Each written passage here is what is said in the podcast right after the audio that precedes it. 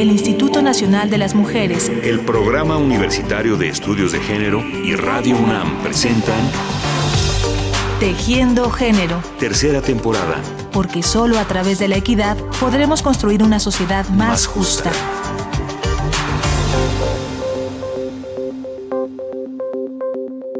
Bienvenidos y bienvenidas. Gracias por estar una vez más con nosotros. Hoy continuaremos tejiendo el tema de racismo y género en México, del cual nos estamos ocupando en esta semana, y para ello sumaremos a nuestra serie la voz, las inquietudes y las reflexiones de otra joven y brillante investigadora. Soy Mariana Miranda Reyes, soy licenciada en estudios latinoamericanos y maestra en ciencias sociales. Soy doctorante en el doctorado en estudios latinoamericanos en la UNAM y colaboro en un observatorio de derechos humanos que se llama Observatorio Género, Violencias y Derechos Humanos.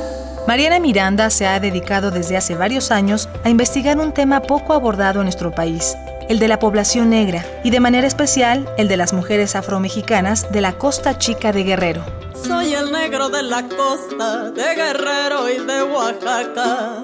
Soy el negro de la costa de Guerrero y de Oaxaca.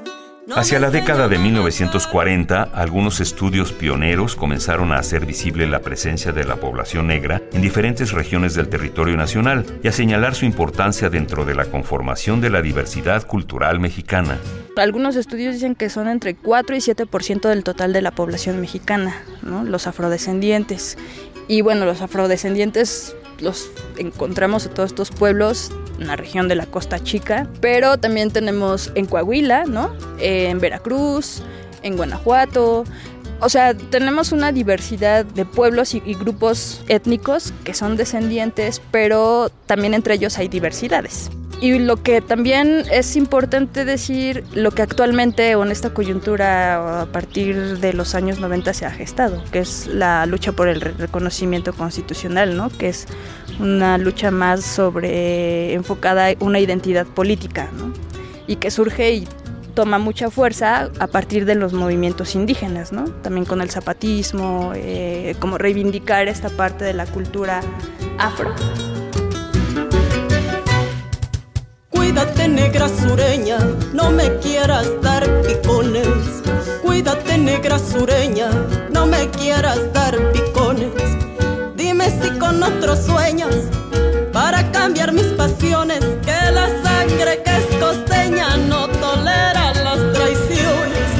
La presencia de la población de origen africano en México tiene una larga historia que se relaciona con el intenso tráfico de esclavos que se llevó a cabo en la época virreinal. Esto hizo llegar por la fuerza y en condiciones precarias a muchos hombres y mujeres que se integraron como mano de obra esclava algunas labores productivas muy trascendentes para la economía novohispana. Los hombres estuvieron presentes en actividades como la siembra de caña, la ganadería, la producción de azúcar o la minería, y la tarea de las mujeres se ubicó sobre todo en el interior de las casas particulares, es decir, dentro del ámbito doméstico. Bueno, las mujeres de origen africano en México, pues como toda la población africana llega en la época virreinal, ¿no? en la Nueva España en este periodo, y pues básicamente eh, se dedicaban ellas a las tareas domésticas, ¿no? lo cual también es importante porque eh, justamente fueron un sustento para la producción y la reproducción de la vida en la Nueva España, las mujeres principalmente. Se dedicaban a los cuidados, se dedicaban a las tareas domésticas, se dedicaban a, obviamente bajo un régimen de esclavitud, como lo conocemos, ¿no? Eh, no eran libres en ese sentido eh, de reproducirse, ¿no? De, de, decidir cuántos hijos, tenían amos, ¿no? Entonces, pero ellas se dedicaban al ámbito doméstico, desde este pequeño ámbito que es muy invisible, ¿no? Arriba del cielo hicieron tamales lo supo San Pedro, mandó a traer dos reales. Lo supo San Pedro, mandó a traer dos reales. La historiografía mexicana de la época y la historiografía que está puesta sobre la historia de la llegada de los esclavos africanos y demás, casi no se habla de las mujeres, de las mujeres de origen africano. Y bueno, siempre se centran también en una cuestión mucho más de representaciones pictográficas o en la pintura, ¿no? Como aparecían ellas en las pinturas, lo cual también refleja y dice mucho, porque te digo, o sea, son mujeres que se dedican a las labores de cuidados, ¿no?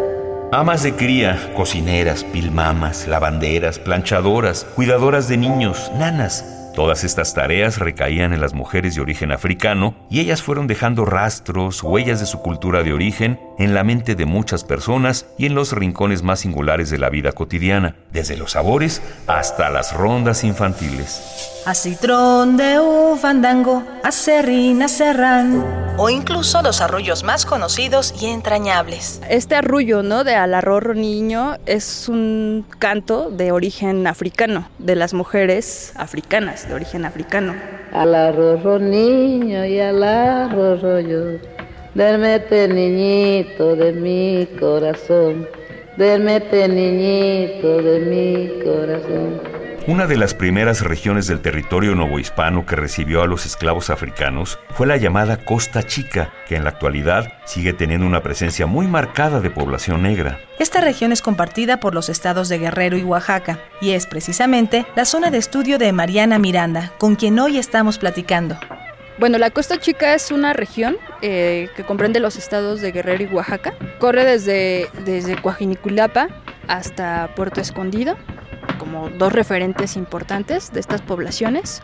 Las poblaciones negras en esta región, Pinotepa Nacional, El Ciruelo, José María Morelos, eh, Santa María Cortijos, Charco Redondo, El Pitayo, Zapotalito, hasta Puerto Escondido. ¿no? Es una región interétnica lo cual quiere decir que conviven grupos étnicos indígenas, la población y los pueblos negros y población mestiza. Es una región ganadera, económicamente es, eh, del, vive de la ganadería, de la agricultura, del turismo, se cultiva mucho la jamaica, el ajonjolí, el amaranto, el coco es una, es, una fuente ¿no? también de explotación para una diversidad de productos, la pesca, por supuesto, y bueno, es básicamente eso, la, la región de la Costa Chica en estos términos más demográficos y geográficos. Como podemos ver en esta descripción veloz que nos hace Mariana Miranda, la presencia de la población negra en esa zona es muy significativa. Sin embargo, tanto ahí como en otras regiones del país, viven una discriminación permanente que les obliga a tener que demostrar con frecuencia que son ciudadanos mexicanos. Estas dinámicas en las comunidades y particularmente en la región también tienen que ver con el no reconocimiento de marcos de historia, de política pública, de cultura, de educación de que en México hay, hay población negra. Y la población negra, o sea, vive la verdad discriminaciones que o sea, ¿cómo es posible, no? Los detienen porque piensan que son centroamericanos, hondureños negros, ¿no? O negras y les piden la identificación. O sea, es, a eso se siempre es como es común, ¿no? Que se viva allá. Es muy común. Pero las mujeres aún más porque sí se ve como una una sexualización eso, racializada. O sea, creo que ese es el mayor, mayor obstáculo. Por aquí me ando paseando para que todas me vean. Las habladoras hablando, como uno se arrebatean. Putas a de escoba, nomás la cola menean. En lo hondo de la mar lloraba una tortolita y le respondió el burrión, no llores prima hermanita, que la mancha del amor con otro nuevo se quita. Calla la boca, bocón, deja de estar rebunando. La silla te tengo puesta y el freno te anda buscando. Ya no te quiero, ya no, porque eres muy tracalista, cabeza de cocha mocha, cara de perra pleitita.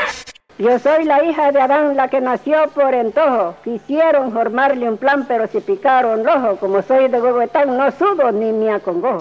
Me subí en un alto espino, acortó una barazón. Yo pensaba que eras hombre porque te vi de calzón. Por eres un sinvergüenza, no sabes tu obligación.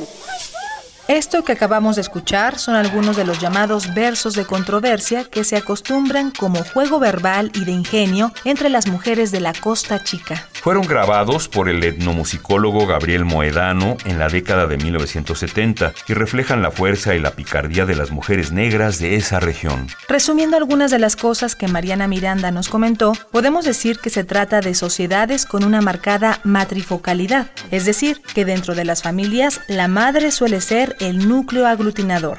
Pueden ser mujeres de gran independencia y un refrán que corre entre ellas en la costa chica lo refleja.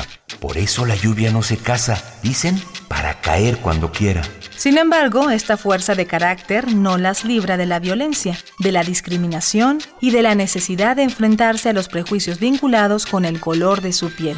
En el caso particular de las mujeres afro, esa discriminación está basada en las cuestiones de esto, de estereotipos racializados. Porque incluso en la región pasa algo también bien interesante, porque son regiones interétnicas.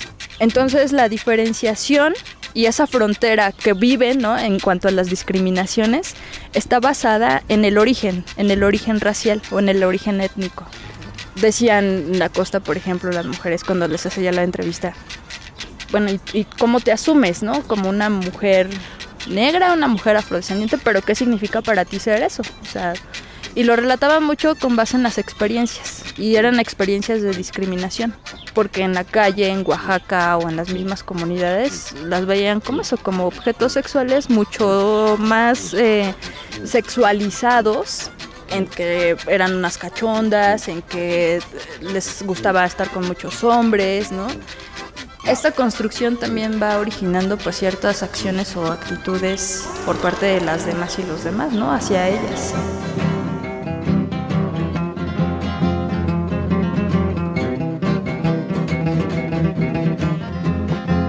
Te he dicho que no vayas, ya te he dicho que no vayas a traer agua al pozo condo, a traer agua al pozo condo.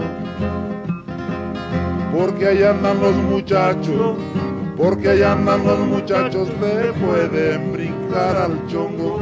Ya te he dicho que no vayas a traer agua al pozo condo.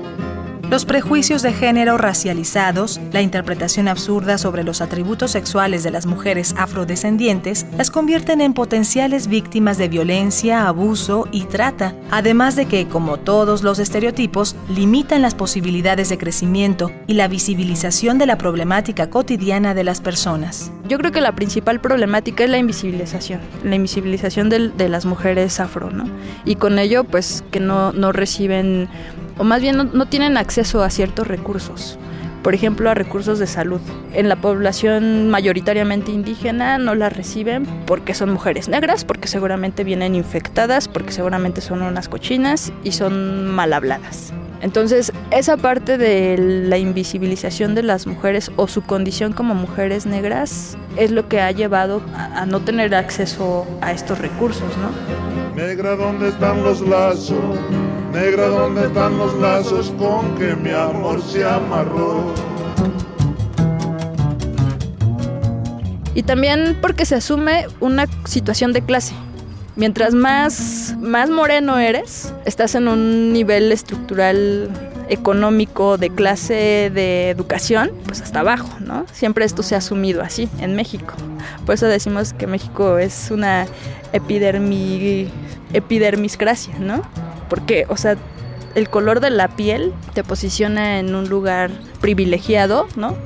O en uno en el que no podrás tener nunca más acceso a nada. Nos contó Mariana Miranda que ella misma, sin ser afrodescendiente, se sintió discriminada en algún momento de su vida por el color de su piel y que esto le abrió la sensibilidad hacia este tema. Esa experiencia, sabemos, la han vivido miles de mexicanos y mexicanas en distintas circunstancias y vale la pena verla de frente e identificar las realidades de discriminación racial y de género que se presentan cotidianamente en México. Sin duda, la lucha por el reconocimiento de la singularidad y de los derechos políticos de los pueblos negros de México es una tarea importante y la necesidad de sumar a ello la problemática particular de las mujeres es indispensable. Mariana Miranda ha creado una cercanía con las mujeres de la Costa Chica, continúa su investigación y regresa con frecuencia porque sabe que hay muchas tareas pendientes y que la mirada de género tiene mucho que aportar. Ahora a mí me gustaría como ir más allá y plantear una cuestión más de propuestas en cuestiones de política pública, ¿no? Por ejemplo, aprovechando también una coyuntura internacional, porque el año, este año, el 2015 al 2025, se está conmemorando el decenio de la población afrodescendiente, ¿no? Desde instituciones internacionales del PNUD y la ONU.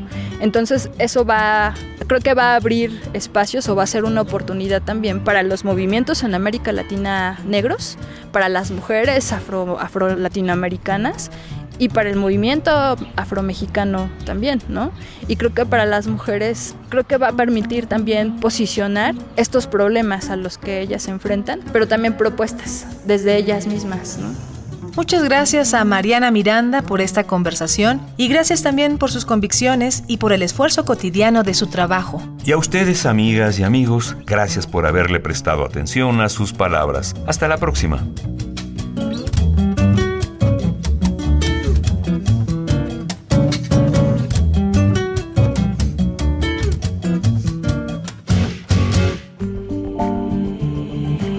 El Instituto Nacional de las Mujeres, el Programa Universitario de Estudios de Género y Radio UNAM presentaron Tejiendo Género. Tercera temporada. Porque solo a través de la equidad podremos construir una sociedad más, justa.